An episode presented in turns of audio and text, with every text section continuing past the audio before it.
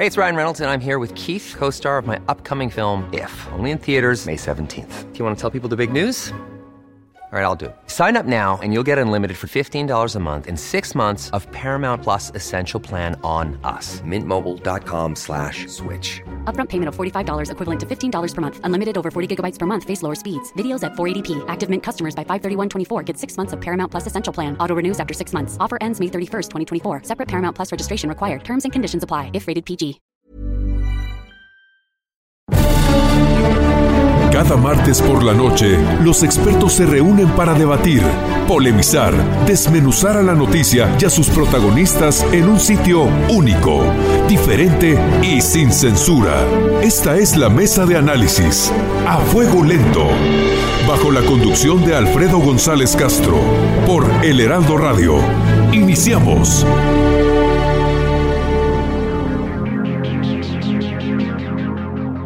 El que sabe, sabe, y el que no, es jefe. Muy buenas noches, gracias por sintonizarnos en esta emisión de la Mesa de Opinión a Fuego Lento. Soy Alfredo González Castro y este martes, como cada semana, aprovecho para saludar y presentar a mi colega y amigo Isaías Robles, quien me va a acompañar en la conducción de este espacio y nos va a decir de qué van los temas de esta mesa de opinión. Isaías, muy buenas noches. ¿Qué tal Alfredo? Buenas noches, buenas noches a todo nuestro público. Pues hoy tenemos una amplia gama de temas que vamos a abordar, que son aquellos que están en la agenda pública nacional e internacional. Así que le invitamos a todo nuestro público a que nos acompañe, que haga suyo este espacio. Y también pues hay que recordarle a Alfredo las redes sociales para que también haga contacto con nosotros a través de esta vía. Tu Twitter, Alfredo. Arroba Alfredo Les Isaías. Así es, el, de un servidor es arroba Isrobles y por supuesto allí arroba Heraldo de México, allí puede usted estar en contacto permanente con nosotros pues para eh, eh, justamente ser parte de, este programa. Y bueno, eh, Alfredo, ayer en las páginas del Heraldo de México usted pudo leer, justamente te pudo leer la gente en tu columna a fuego lento, cuál es el título de este programa, bajo el título La 4T, una fábrica de pobres se resaltaba lo siguiente. En su discurso de campaña, hace ya dos años, Andrés Manuel López Obrador prometió acabar con los derroches, gastos suntuosos y privilegios en el gobierno, pero en esto de quererse ahorrar unos cuantos pesos, agarró parejo. La podadora no respetó niveles ni jerarquías, incluso uno pensaría que esta política es un ajuste de cuentas contra los corruptos del pasado, sin embargo, parte importante de la gente que ha sido despedida fue contratada por este mismo gobierno, es lo que se leía ayer en A Fuego Lento, la columna de El Heraldo de México bajo el título La 4T, una fábrica de pobres. Así es, Isaías, precisamente hablamos de, de todos los ajustes que ha hecho el gobierno en la estructura burocrática, pero como, como bien lo dices, agarró parejo. Gente del servicio profesional de carrera hasta el más modesto de los, de los puestos han sido, han sido recortados de la administración pública. Pero qué mejor para hablar de, del tema, eh, se encuentra con nosotros en la línea telefónica el doctor Fernando Nieto Morales, él es profesor e investigador del Centro de Estudios Internacionales del Colegio de México, quien ha hecho un análisis organizacional del sector público, sus métodos y profesionalización. Doctor Nieto, muchas gracias. Gracias por estar esta noche con nosotros. Hola Alfredo, Isaías, buenas noches. Saludos a todo, a tu auditorio. Perfecto. Eh, pues eh, sin mayor preámbulo, doctor Nieto, eh, quisiéramos preguntarles, ¿tiene usted el dato de cuántos trabajadores al servicio del Estado han sido despedidos en el gobierno de la 4T? Pues mira, no tengo el dato completo, pero lo que te puedo decir es que al menos específicamente en el servicio de carrera, que se supone que son los funcionarios públicos que están haciendo, pues eso, que están profesionalizados para cumplir las funciones del gobierno, eh, el año pasado alcanzamos un máximo histórico, alrededor de 5.000 plazas fueron, eh, eh, bueno, 5.000 funcionarios fueron despedidos. Y esto te habla de que estamos llegando a, una dinámica pues muy importante de despidos, de movilidad eh, y vacantes dentro del gobierno federal. Así es. Y, además de eso, pues a los burócratas también eh, que han sobrevivido a estos recortes que tú, que usted nos comenta de unos cinco mil eh, personas, se les obliga a donar también parte del salario. Se ha dicho que entre el 10 y el 20%. ¿Esto es legal? ¿Qué opina usted de este asunto? Sí, mira, pues yo creo que hay hay, varios problemas eh, en la política, si es que le podemos llamar así, de, gestión de recursos humanos de este gobierno. Uno, en efecto, son esta especie de despidos discrecionales, eh, muchos, por cierto, ilegales, que van en contra del espíritu de las leyes vigentes en este país, eh, pero también tiene que ver con la precarización del salario y de las condiciones de trabajo. en muchos casos, estos recortes pues van claramente en contrasentido de las reglas. ¿no? Por ejemplo, este último decreto del presidente en el cual eh, eh, pues reduce el aguinaldo, eso no se puede hacer, es ilegal. Eh, pero también en, las, en, la, en el pase de charolas, que ya se hizo en el primer decreto de austeridad y ahora se vuelve a hacer, en el cual se invita, ¿no?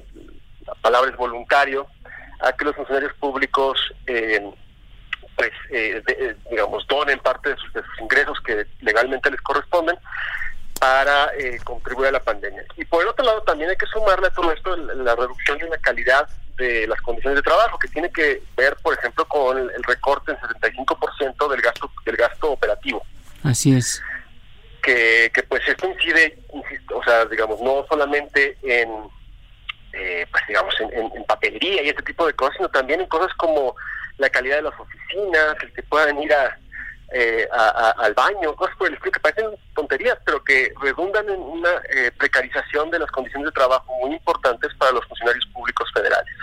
Eh, doctor Nieto, yo ya lo decía, yo lo escribía y decía que con la 4T se han dado las peores condiciones obrero-patronales, entre comillas porque los, esto ocurre con los funcionarios que ya estaban, con los que hicieron un, un, servicio profesional de carrera, pero los nuevos empleados del gobierno federal están siendo contratados bajo contratos que podríamos llamarles hasta leoninos por las condiciones en las que están en las que están siendo eh, reclutados.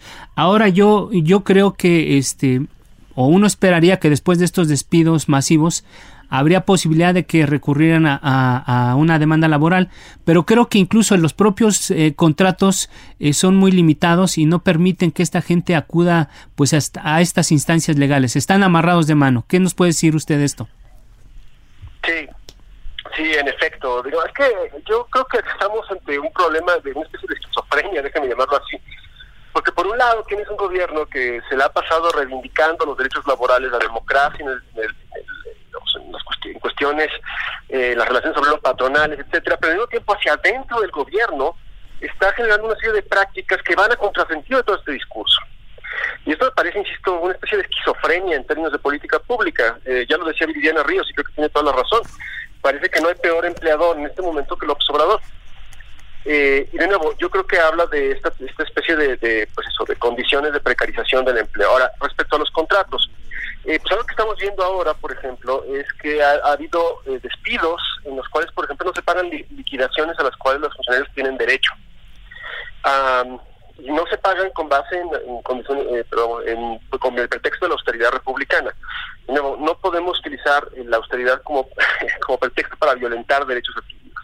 Y por el otro lado estamos viendo que, en efecto, personas que entran al servicio público lo están, están entrando en condiciones más precarias. Eh, con menos derechos, con menos recursos a su disposición para, para defender sus propias eh, sus propios intereses eh, y de nuevo en condiciones de trabajo que son objetivamente en muchos casos peores a las que teníamos hace seis años en, términos estrictamente del empleo público. Claro, hace unos minutos Alfredo le comentaba, doctor Nieto, que justamente el asunto de la posibilidad de que estas personas que están viendo afectadas por una de dos, o por el despido injustificado o por la disminución de sus eh, de sus derechos de todas, la, todas las prestaciones pudieran acudir o no a las autoridades laborales para presentar algún tipo de demanda, incluso de carácter eh, ya, ya judicial. ¿Hay posibilidades reales de que esto pueda avanzar? Porque también lo que se ha dicho, pues es, los trabajadores están atados de mano, van y denuncian y entonces cuando los se enteren sus empleadores, sus jefes, pues lo que sigue es el despido, ¿no? Pero además otra cosa, doctor, eh, doctor, eh, no pueden acudir este este tipo de empleados a, la, a las juntas de conciliación, tendrían que ir a otra instancia por ser empleados de gobierno. ¿Estamos en lo mismo, eh, estamos en lo cierto? no, depende. en muchos casos los, los sí pueden acudir a las juntas de conciliación y, digamos, entrar en querellas laborales como otros empleados. el problema, sin embargo, es doble tiene que ver, uno, con la naturaleza de los contratos en muchos casos que implican cláusulas que, digamos, no les permiten perseguir estos, estos objetivos, pero por el otro lado, porque en México, me temo, eh, entrar a un juicio laboral implica eh, pues una inversión incluso a veces de años. mucha gente, que mucha gente pues no se puede permitir eh, pagar un abogado, tener que ir a las, a las reuniones, leer las demandas, eh, digamos, eh, cubrir el costo de oportunidad de, entrar en, una, en un conflicto legal con el gobierno. Y esto es, por ejemplo, en el caso de una, eh, destitución eh, del funcionario, pero en efecto, como dices, en el caso de que sea, por ejemplo, respecto al salario, pues uno, si incluso entra en, este, en esta querella judicial, lo más probable es que haya consecuencias eh, pues en términos de la permanencia en el empleo, por ejemplo, o cuestiones de acoso y hostigamiento. También hay mucha evidencia de los últimos dos años de prácticas eso, de hostigamiento y acoso de funcionarios que se han quejado, que no han querido eh, participar en el pase de charola, por ejemplo. Eh, y de nuevo, esto creo que nos habla no solamente de la precarización del empleo, sino además de los desprovistos que están de instrumentos, muchos funcionarios públicos, para poder defender sus derechos laborales. Eh, y esto creo que viene a cuenta de, esta visión que tiene el gobierno federal y particularmente el presidente de la República, de que el, empleo público no es necesariamente un empleo, sino es una especie como de... de ¿Labor social? ¿Perdón? ¿Labor social o algo por el estilo? Algo, así, una especie como de servicio este, de autosacrificio, una cosa por el estilo. Y en efecto, digamos, esperamos que los servidores públicos sean personas con altos niveles de compasión y de compromiso con el interés público y que trabajen mucho, pero no podemos dejar de lado eh, la noción básica de que estas personas tienen derecho a un empleo y que eh, un empleo digno. Además, se les, se insisto que las acciones del gobierno pues están yendo a contrasentido de este principio básico. Y como si fuesen eh, militantes de una causa, ¿no? Lo que se les está pidiendo, porque incluso cuando hemos visto a, secretarios de Estado que han renunciado, a directores de algunas empresas paraestatales que han dicho ya no queremos, pues lo que se les acusa es de, traicionar la causa, ¿no? De traicionar el proyecto de la 4T. En efecto, en, efecto, ¿no? Pues, de hecho el presidente lo ha dicho con todas sus letras, que él, está, él piensa en el, empleo, en los, servidores públicos eh, como personas al servicio de su proyecto de transformación, no necesariamente al servicio del Estado mexicano. Claro. Es una diferencia crucial, porque no estas personas, los funcionarios públicos que pagamos con nuestros impuestos y que, que habiten, que, que, cumplen las funciones del gobierno, están ahí para servir a los intereses del Estado mexicano, no a los intereses de un proyecto político eh, eh, específico. Claro. Algo que nos preocupa, doctor, y que discutimos aquí con Alfredo en la mesa, este, este tema de la pauperización y desprofesionalización del servicio público y las consecuencias que en el futuro puede tener, qué tipo de gobierno tendremos en el futuro si eventualmente se está despidiendo a gente que realizaba el trabajo, que era profesional eh, y que simplemente pues ya eh, como parte de la austeridad republicana se van, ¿qué tipo de gobiernos vamos a tener? Pero además este están reclutando a digo, no tengo nada en contra de los becarios y mucho menos, pero están reclutando a mucha gente sin ninguna preparación en la administración pública, ¿no? Sí, en efecto, este Alfredo Isaías es un punto sumamente importante. Ya, a ver, eh, partamos del hecho de que la capacidad administrativa del Estado mexicano eh, de suya no es la no era la óptima antes de la 4T. ¿sí? Teníamos varios problemas eh, tenemos un, teníamos una burocracia pública poco profesionalizada donde eh, eh, pues había muchas personas que, que no necesariamente tenían las competencias, los méritos las credenciales para llevar a cabo las funciones del gobierno. Ahora, esto se, se, se hace todavía más grave cuando existen este tipo de acciones que no solamente precarizan el empleo público, sino que lo van desprofesionalizando. Y esto aumenta que además no hay una política de profesionalización en este gobierno. Esto creo que nos debe quedar clarísimo al presidente, de hecho el presidente lo ha dicho con todas sus letras, él dice que prefiere personas 99% honestas y 1% capaces. ¿no? Ah, entonces no hay una política, una lógica de profesionalización. Y mucho me temo que eh, lo que comentas es cierto, que los efectos que vamos a tener en términos de la reducción de la capacidad administrativa del Estado mexicano y de los efectos que puede tener esto en la efectividad de programas, políticas concretas, en eh, la atención a los problemas públicos de este país, que son muchos y que son muy graves, la vamos a ver en el mediano plazo. Entonces, eh, sí, yo creo que hay efectos importantes hacia el futuro que tenemos que considerar eh, de, mantener, no solamente de, mantener cuerpos burocráticos eh, mal apertrechados y, poco profesionalizados, sino que además los estamos, eh, estamos poniéndonos aún en una, una condición peor de la que estábamos. Insisto, aquí el problema no es solamente para los empleados públicos, tiene que ver con la capacidad del Estado mexicano para servir a los intereses y servir, ser una fuente de solución de problemas y nos estamos poco metiendo el pie, me temo, hacia el futuro. Estamos ah, hipotecando cosas importantes. Así es. Doctor Fernando Nieto Morales, profesor investigador del Centro de Estudios Internacionales del Colegio de México, quien además pues es un analista de la, de la administración pública, de sus métodos y de su profesionalización. Le agradecemos mucho que haya conversado con el público del Heraldo Radio y mantenemos la comunicación. Le agradecemos por lo pronto. Claro, con todo gusto. Un saludo a todos. Muchas gracias. Muchas gracias. Pues vamos a otra cosa, Isaías. Continuamos. Isaías, amigos del auditorio, otro asunto que acapara la atención internacional, pues sin duda son los resultados de la elección presidencial en los Estados Unidos y que bueno, va, da como triunfador al demócrata Joe Biden. Y para hablar precisamente de este tema se encuentra en la línea telefónica con nosotros el doctor José Luis Valdés Ugalde. Doctor, gracias por aceptar nuestra llamada. Muy buenas noches. Buenas noches, Alfredo, gusto en saludarlo. Gracias, eh, doctor Valdés Ugalde, buenas noches. Pues vamos eh, de inmediato eh, a preguntarle, ¿las impugnaciones del todavía presidente Donald Trump son viables? Yo creo que el, señor Trump no conoce a México, por ejemplo. deberemos de darles algunos cursillos, ¿no? Por ahí. Cursos intensivos sobre fraude electoral. claro. nosotros desde el ratón loco y el carrusel y todas las... Operación Tamal. ¿No? la operación Tamal y todo esto, ¿no?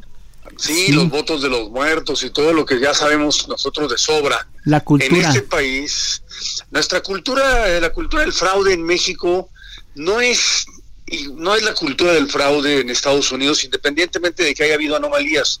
Anomalías existen siempre en todos los procesos electorales, en todos. Pero el problema eh, que tenemos es que no hay una tradición de fraude en Estados Unidos existe más bien en este momento una, una estratagema, digamos, eh, argumental con relación al fraude que le está permitiendo a Trump judicializar un proceso político para defenderse de una derrota que es prácticamente eh, sentido común prácticamente en todos los medios. Así No solo los medios, sino también la opinión pública, la opinión política, la opinión internacional.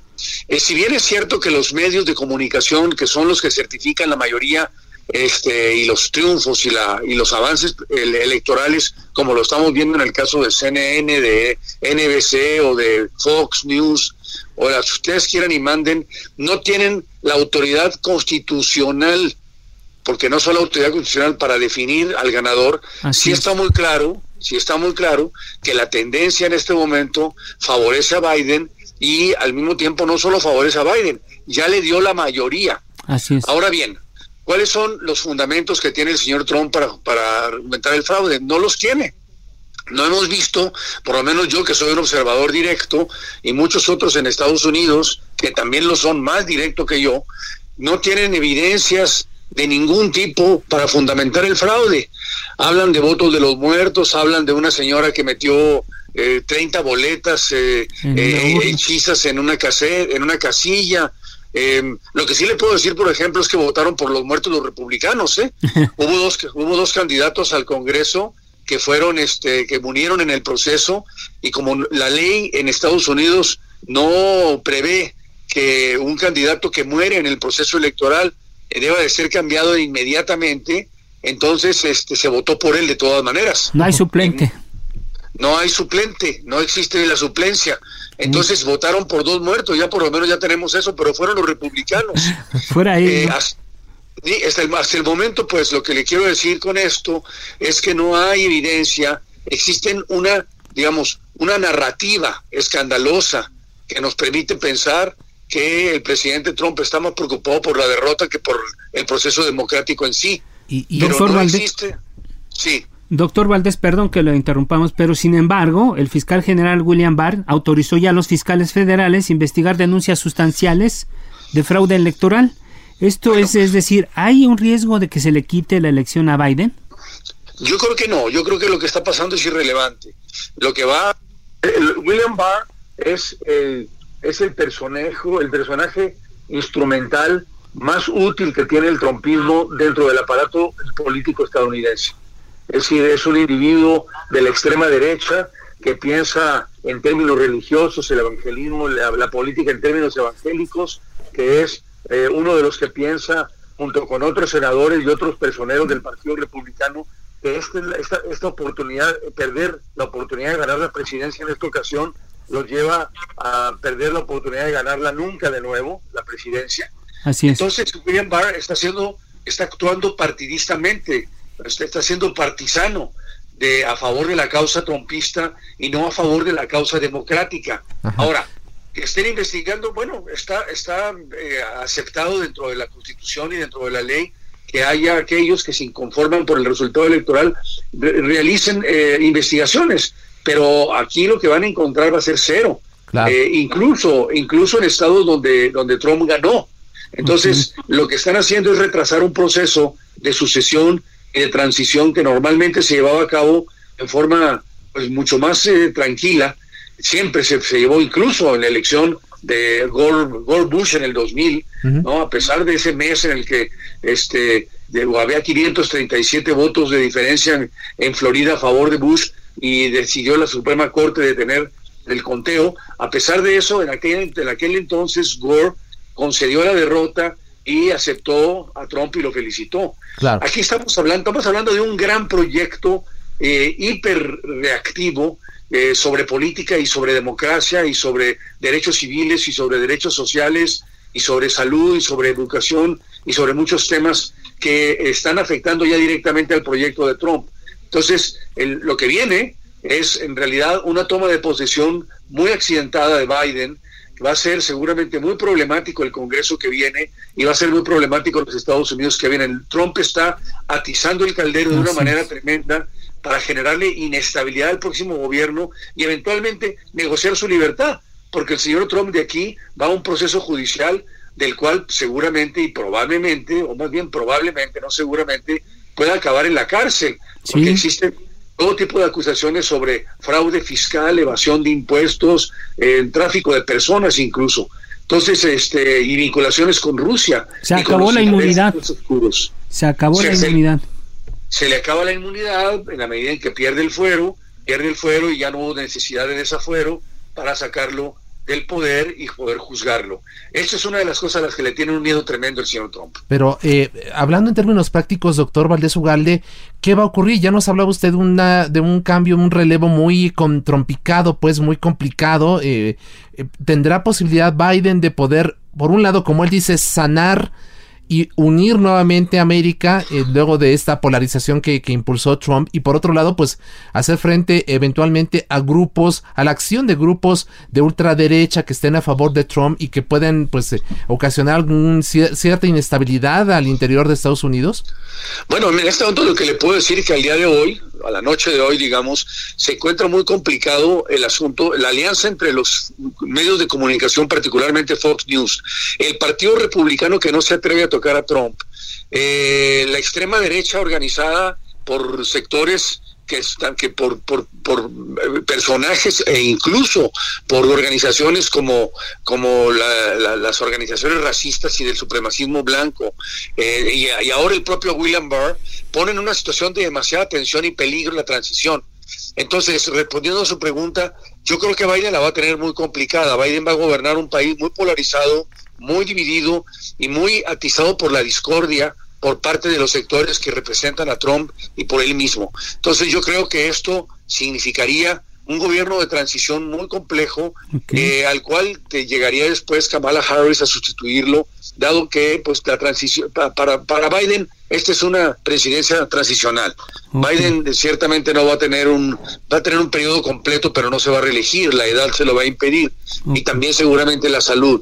Pero en todo caso, respondiendo a su pregunta, sí, va a tener dificultades serias para poder conciliar los intereses. En estos momentos están tan divididos en un país como Estados Unidos. Va a haber una situación, yo creo que el presidente eh, López Obrador no va a ser invitado como solía ser invitado tanto él como el, primer ministro de Canadá a visitar Washington y al, presidente por primera vez como, como, como privilegiados, digamos, jefes de Estado eh, para, para estar con, con el presidente electo, como ha sucedido siempre aunque no sucedió con Trump ciertamente, pero siempre ha sucedido hasta, hasta Obama.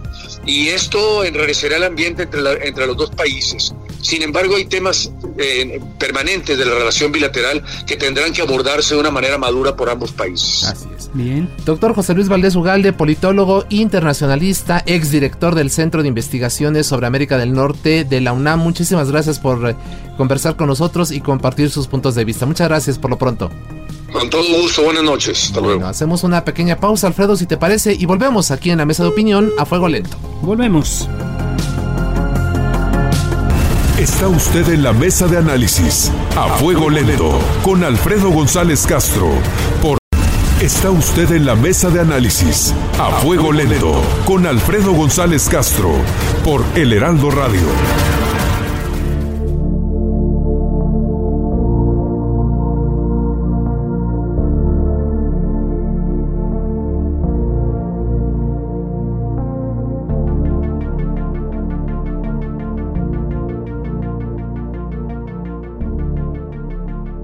Volvemos a la mesa de opinión a fuego lento. Les recuerdo que estamos transmitiendo desde nuestras instalaciones acá en el sur de la Ciudad de México a través del 98.5 de su frecuencia modulada y también saludamos a todos los amigos que nos escuchan en el, interior de la República, en el Estado de México, en Baja California y también allá en el sur de los Estados Unidos. Y bueno, Isaías, amigos del auditorio, entramos a, a otros temas de esta, de esta noche, de este programa. Y bueno, eh, vamos con el tercer tema, Isaías. ¿De qué va a tratar? Cuéntanos, tenemos un invitado especial. Así es, Alfredo. Muy buenas noches nuevamente a nuestro público. Y bueno, la Constitución establece el 15 de noviembre como la fecha límite para que la Cámara de Diputados apruebe el presupuesto de egresos de la Federación. Y para hablar de esa fecha que se vence el próximo lunes y de la política de gasto para el año entrante, pues hemos convocado al doctor Héctor Villarreal Páez. Él es director del Centro de Investigación Económica y Presupuestaria, a quien saludamos eh, doctor, ¿qué tal? Eh, muy buenas noches, bienvenido. Hola Isaías, Alfredo, también profesor del TEC, para servirles y ah, les agradezco mucho el espacio. Bueno, pues ya sin más preámbulo, profesor, doctor, eh, ¿quién pierde y quién gana con el presupuesto para el próximo año? Mira, yo creo que esa es una muy buena pregunta de entrada. Fue un presupuesto sumamente austero. Una de las cosas que hemos insistido mucho es que se quite esta idea de que fue un presupuesto inercial. Fue un presupuesto, Alfredo, sin dinero, no es lo mismo. Donde pues se privilegiaron los proyectos, los programas que, que, son centrales para el presidente. Fuera de ahí, pues casi el resto fue gasto ineludible. Entonces, pues es un presupuesto que, que viene con muchas restricciones. Sobre todo que en algún punto antes de que la Secretaría de Hacienda lo presentara, pues había quien no perdía la esperanza de una política fiscal contracíclica más importante por esta cuestión de la pandemia. Eso no lo estamos viendo. Así es. Eh, doctor, eh, uno de los asuntos que ha llamado mucho la atención tiene que ver con el hecho de que buena parte del presupuesto se destina a las obras del presidente López Obrador, al tren Maya, al aeropuerto, a, Dos Bocas, en fin, ¿no? Incluso si analizamos eh, a la Secretaría de Turismo, por ejemplo, casi todos los el presupuesto que se le está eh, asignando se iría justamente al tren Maya. Eh, la dependencia tendría 325 millones de pesos frente a los eh, 5.207 millones del año de este año para atender a un sector que vive la mayor crisis de su historia. ¿Qué opina usted de eso?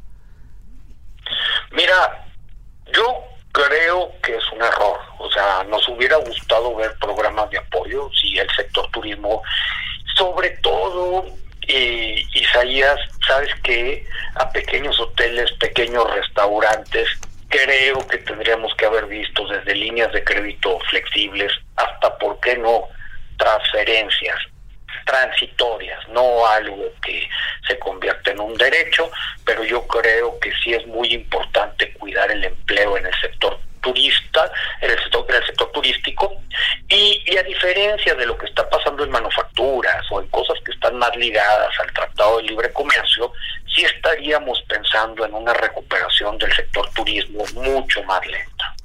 Doctor Villarreal, y, y, también otro tema que nos ha convocado al debate, a la opinión, es el asunto de petróleos mexicanos. Pemex tendrá un presupuesto de 544.598 millones de pesos. Es decir, esto es un incremento de 0.6% respecto de este año de 2020. Y la pregunta que yo le quiero hacer es, ¿es Pemex un barril sin fondo que solo genera pérdidas o realmente es una empresa rentable? Mira, es una, es una gran pregunta muy compleja. ¿Qué nos molesta? Sabes que durante, durante este año y para la gente que nos escucha, veíamos cómo llegó este control de gasto, en este caso en capítulos 2000 y 3000, no necesariamente la gente sabe qué es eso, pero que es parte de la operación del gobierno que no depende de plantas, sino que depende de servicios, servicios que, que a su vez el, el gobierno subcontrata, pero que son muy importantes para su operación. Básicamente se, se pulverizaron y al mismo tiempo estamos viendo que a petróleos mexicanos no se le toca ni con el pétalo de una rosa no ha presentado un plan que sea medianamente viable. Muchas de sus divisiones están en números rojos. La empresa está muy endeudada. Ahora, creo que todavía la renta petrolera, si, si nos vamos a 30 años de ahorita, pues a lo mejor ya pierde mucha relevancia pero quizá todavía nos queden 15, 20 años que a un país como México puede decir, ¿sabes qué? Yo ahí tengo un negocio interesante. Pero tendría que ser con un enfoque muy diferente, privilegiando, por ejemplo, producción petrolera, entendiendo la exploración, producción, eh, tratando de bajar costos ahí y con una buena división. Nos metemos a negocios donde, donde perdemos mucho dinero entre ellos refinación, por cierto. y pues bueno, entonces creo que en ese sentido se le está metiendo dinero bueno al malo en el caso de petróleos mexicanos y no se ve una rectificación. Así es. Eh, doctor, otra preocupación, eh, ¿hay recursos suficientes para seguir haciendo frente al COVID-19? Eh, no tenemos todavía una, una, fecha exacta de cuándo va a llegar la vacuna y a qué porcentaje de la población mexicana va a alcanzar esta primera entrega. Entonces el problema va a estar allí, vamos a tener todavía limitaciones en materia económica, en fin. ¿Cómo ve usted el, en el asunto del presupuesto para salud, para el tema del COVID, para la vacuna y, y, paralelamente pues la restricción eh, económica que impone todavía pues estar digamos en semáforos amarillos, en semáforos naranjas, ¿no? Mira, es una muy buena pregunta que, que si me permites yo quisiera partirla en tres. Sí. Y, a ver, lo que es propiamente yo, yo, yo sé que la cuestión del COVID-19 pues ha sido una verdadera tragedia para muchísimas familias. Pero lo que es el dinero para que los servicios de salud atiendan propiamente la pandemia no es tanto. Ese recurso sí se tiene. El problema es que pues nos ha desnudado un sistema de salud muy precario. El gobierno mexicano gasta muy poco había la ilusión. El INSABI básicamente es un membrete que no tiene el dinero para financiar los servicios que se incluyeron en la Ley General de Salud. Entonces, ahí sí hay un tema pendiente. Más aún, en la medida que tú jales una cobija pequeña por atender COVID-19, que, que se vale, pues estás dejando ahora sí que a la intemperie eh, una serie de servicios que también son importantes, particularmente consultas, particularmente servicios para niños y adolescentes, y allí hay un problema muy de fondo de cómo vamos a financiar un sistema de salud público, que, creo que pasando las elecciones es uno de los grandes temas que se tendría que estar poniendo en, en la mesa y que lo discutiéramos. Y la tercera parte de la pregunta eh, sí nos gustaría ver, yo sé que ahorita pues el recurso ha sido muy escaso y, y, a lo mejor hay una parte que se le puede aplaudir al gobierno de esta responsabilidad fiscal y de cuidar los balances, pero desde mi punto de vista se había un momento donde se valía abrir la chequera, gastar, incluso con un endeudamiento responsable, era ahorita por estos semáforos de los que de los que estás esta actividad económica que todavía es muy débil y decir, ¿sabes qué? Vamos a gastar ahorita agresivamente, pero te voy a presentar un plan de cómo vamos a volver a balance en, un par de años. Todo esto, todo esto brilla por su ausencia y pues bueno, los, los efectos ahí están.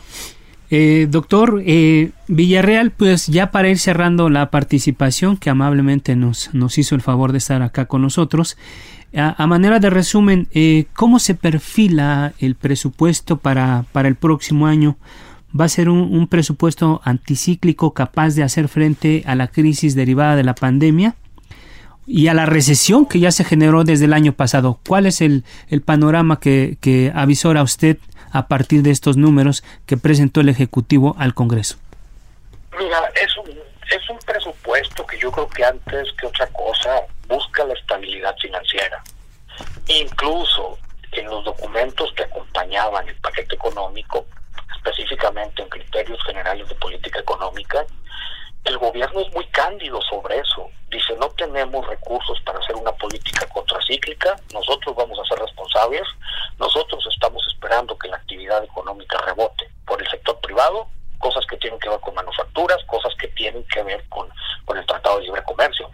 Incluso hay una parte, eh, Alfredo Elías, que, que, Isaías, discúlpame, que yo no sé si llamarle eh, cándida o llamarle muy cínica, pero que llega a decir el gobierno mexicano, nosotros no tenemos dinero para hacer un, un programa contracíclico, pero sí estamos esperando que lo que van a gastar los gobiernos de otros países socios nos ayude a nosotros a salir a flote.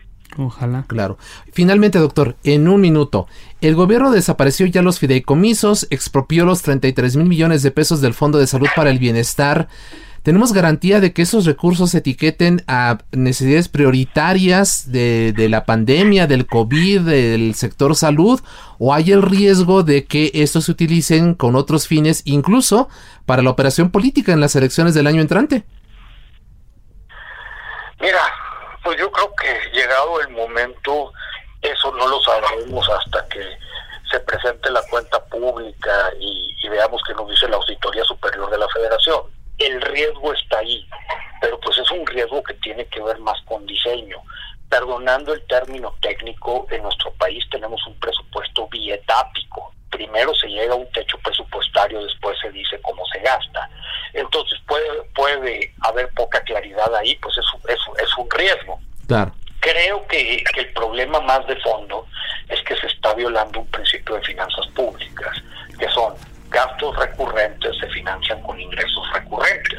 Ahorita, si me perdonan la figura, pues estamos, pues estamos como que vendiendo cosas que ahí teníamos guardadas. Es como ir a la tienda de empeño pero, pero pues eso no te resuelve los problemas de mediano y de largo plazo que sí tenemos que atender. Bien, pues no pinta nada fácil el panorama para, para el gasto público y mucho menos para, para la economía nacional. Doctor Héctor Villarreal Pérez, gracias, Paez. gracias Paez, gracias por estar acá con nosotros esta noche y si nos permite vamos a dejar abierta la comunicación para eh, en otro momento volver a conversar con usted. Será un placer, muchas gracias. Muchas gracias, doctor Villarreal Páez. Nosotros continuamos, Alfredo.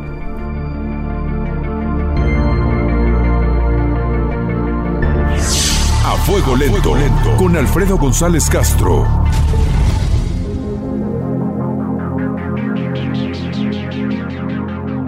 Isaías, amigos del auditorio, pues vamos a, a otro tema precisamente. Eh, como parte de la campaña para combatir la obesidad, el presidente Andrés Manuel López Obrador presentó el jueves pasado la historieta titulada ¿Qué te estás tragando? que hizo Rafael Barajas, mejor conocido como el Fisgón, con 30 millones de ejemplares que ya se distribuyeron en el país. La campaña desató ya una polémica en redes sociales y para hablar de ella establecemos contacto con el doctor Guillermo Arteaga, que él es doctor en ciencia de alimentos por la Universidad Colombia Británica y colaborador del Laboratorio de Datos contra la Obesidad. Doctor, ¿la campaña es adecuada para concientizar a la población del riesgo del sobrepeso y la obesidad en nuestro país? Buenas noches, doctor. Buenas noches. Antes que nada, pues este un fuerte fuerte abrazo a, ustedes y a su auditorio. Este esperemos que tengan que tengan salud todavía sufriendo esta, esta pandemia. Y sí, este, la, la campaña, el, el cómic, por decirlo, que, que se está distribuyendo, pues lo podemos, o sea, como, como muchas cosas, ¿no? Como, pues empecemos con las cosas buenas, ¿sí? Pues las cosas buenas que pues es un mecanismo de comunicación, este, en un formato, por así decirlo, este, diferente, atractivo, pues que busca, eh, pues hacer, hacer más conciencia en la importancia que tiene este, los alimentos en, nuestra salud, ¿no?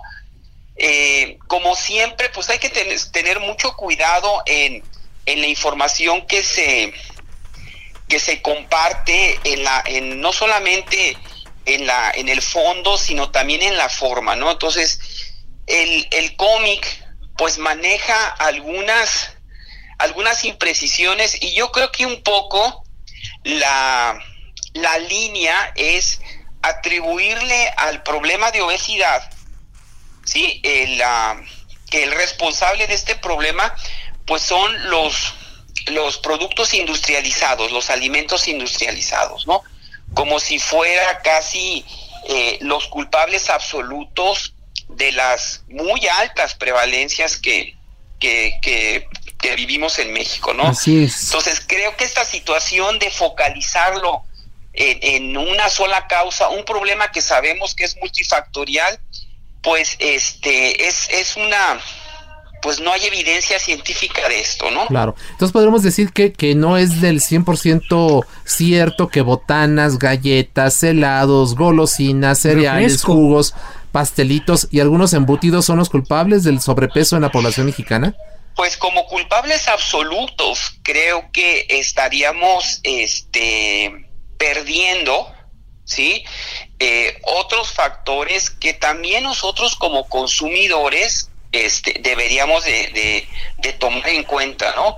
Entonces, eh, sí, varios de estos productos pues se les denomina, este, pues tanto el, término así coloquial alimentos chatarra, que, que realmente pues el término vamos a poner más científico son alimentos que tienen una una alta carga energética, ¿no? O sea, en una pequeña cantidad tengo muchas calorías y son, siguen siendo alimentos por la definición, o sea, un alimento pues es aquel que me aporta, este, energía, nutrimentos, ¿no? Entonces no, no por así decirlo, por esta situación ya no son alimentos, son un tipo de alimentos como puede haber otros, sí, y eso, eso sí es, es un tema que pues vale la pena a lo mejor rescatar, que en este tipo de alimentos, eh, que no todos los alimentos industrializados comparten esta situación de carga energética, eh, hay que, pues hay que ser responsables en su consumo. Entonces creo que ahí en esta parte de, de la responsabilidad que tenemos los consumidores de, pues qué nos metemos a la boca, ¿no? Este, creo que se queda corto este, este documento, ¿no? Claro. Y pero más allá de, de esto, esta, esta historieta ha generado una gran polémica al apuntar que es, es ofensiva, que es, estigmatiza un tipo de cuerpo y a un segmento de la sociedad mexicana que bueno lamentablemente es, es, una parte importante. ¿usted qué opina de que se utilicen esas figuras ese lenguaje esas imágenes? de entrada pues el propio eh, documento este pues, ¿qué te estás tragando no? o sea eh, el, título. el, título mismo las figuras o sea la estigmatización de las personas obesas de los gordos no porque se les llama así. Este ¿qué, ¿qué opina usted de todo esto? Creo que ahí falta esta sensibilidad de cómo comunicar sin ofender, ¿no? Desde la parte gráfica de cómo muestran al pues el ambiente para aquellos lo que no lo han visto pues es como una escuela el recreo este la, la una niña una niña este pues delgadita no y podríamos decir hasta un poquito eh, pasándose de lo delgadito este, platicando con el, pues con el obeso del, del, no sé si del grupo, ¿no? Una persona así, este, pues ahora sí que rebosando de, de, de, tejido, ¿no? Este, entonces creo que la misma imagen de esta situación tan, tan de aspecto físico, creo que se hubiera podido manejar un poco un poco diferente. Este, se manejan algunos términos como de tienes un cuerpo chatarra, ¿no? Así ¿Sí? Este, que creo que también, este, no es, o sea, es, ofensivo, se puede ver, sobre todo una persona, un niño que, que sufre porque, pues recordemos que la OMS establece que la obesidad es una enfermedad, ¿no?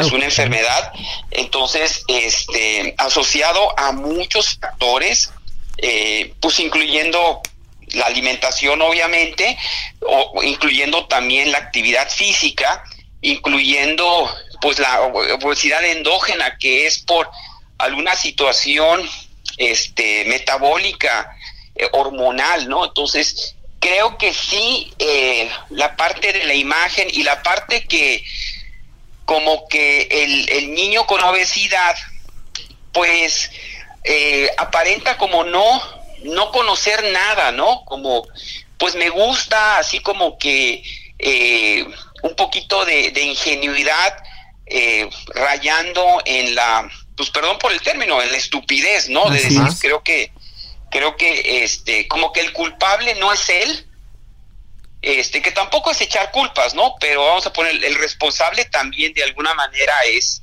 es la persona, ¿no? Eh, doctor Arteaga, más allá, ah, más allá de la de la polémica que se ha generado y de la utilidad que el gobierno le podría estar dando a este tema en medio de la pandemia, de no lograr abatir los índices de obesidad y sobrepeso en México, el sistema de salud está en riesgo de colapsar. Un minutito a manera de conclusión, doctor Arteaga. Este es, este es, un hecho, ¿no? El, problema, eh, el problema de salud mucho asociado a, la obesidad como una un factor este que desencadena otras enfermedades, una la OMS también establece 15, 20 enfermedades relacionadas, pues este es, es muy muy grave sea muy muy grave.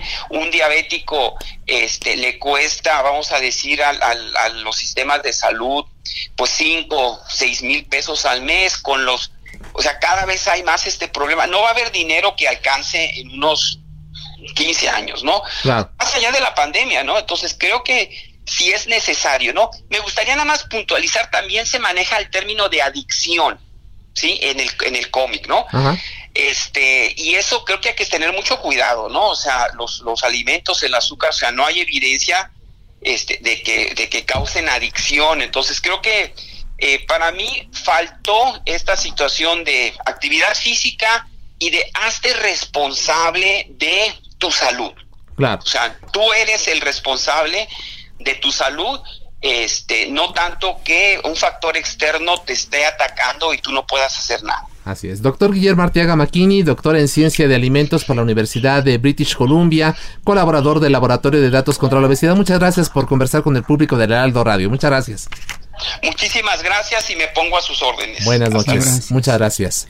Pues bien, eh, Isaías, eh, escucho al doctor Guillermo Arteaga y, y me viene a la mente la frase de un filósofo que no me acuerdo en este momento, pero que dice algo así que la única manera de conservar la salud es comer lo que no quieres, beber lo que no te gusta y hacer lo que preferirías no hacer a manera de conclusión, Isaías. Así es, Alfredo. Muchas gracias por habernos acompañado en esta emisión más de la Mesa de Opinión a Fuego Lento. También agradecemos a los especialistas que nos hayan acompañado en esta noche por la generosidad de su tiempo y su confianza. A usted, por supuesto, por habernos sintonizado. Y los invitamos para que este jueves a las 10 de la noche nos acompañe en la Mesa de Opinión en coproducción con La Silla Rota. También, por supuesto, a quienes han hecho posible este espacio. Orlando Liberos en la producción, Jorge Aguilar en los controles técnicos. Muchas gracias, muy buenas noches, descanse. Si sirve, yo me lo pongo, use el cubrebocas. Yo me lo pongo.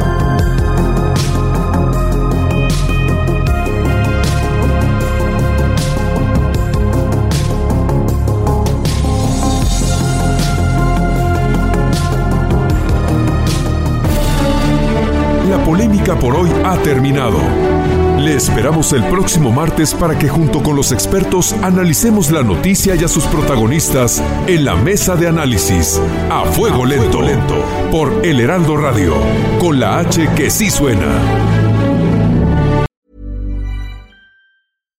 I'm Daniel, founder of Pretty Litter. Did you know cats tend to hide symptoms of sickness and pain? I learned this the hard way after losing my cat, Gingy. So I created Pretty Litter, a health monitoring litter that helps detect early signs of illness by changing colors, saving you money and potentially your cat's life. Pretty Litter is veterinarian developed, and it's the easiest way to keep tabs on your fur baby's health right at home. Go to prettylitter.com and use code ACAST for 20% off your first order and a free cat toy. Terms and conditions apply. See site for details.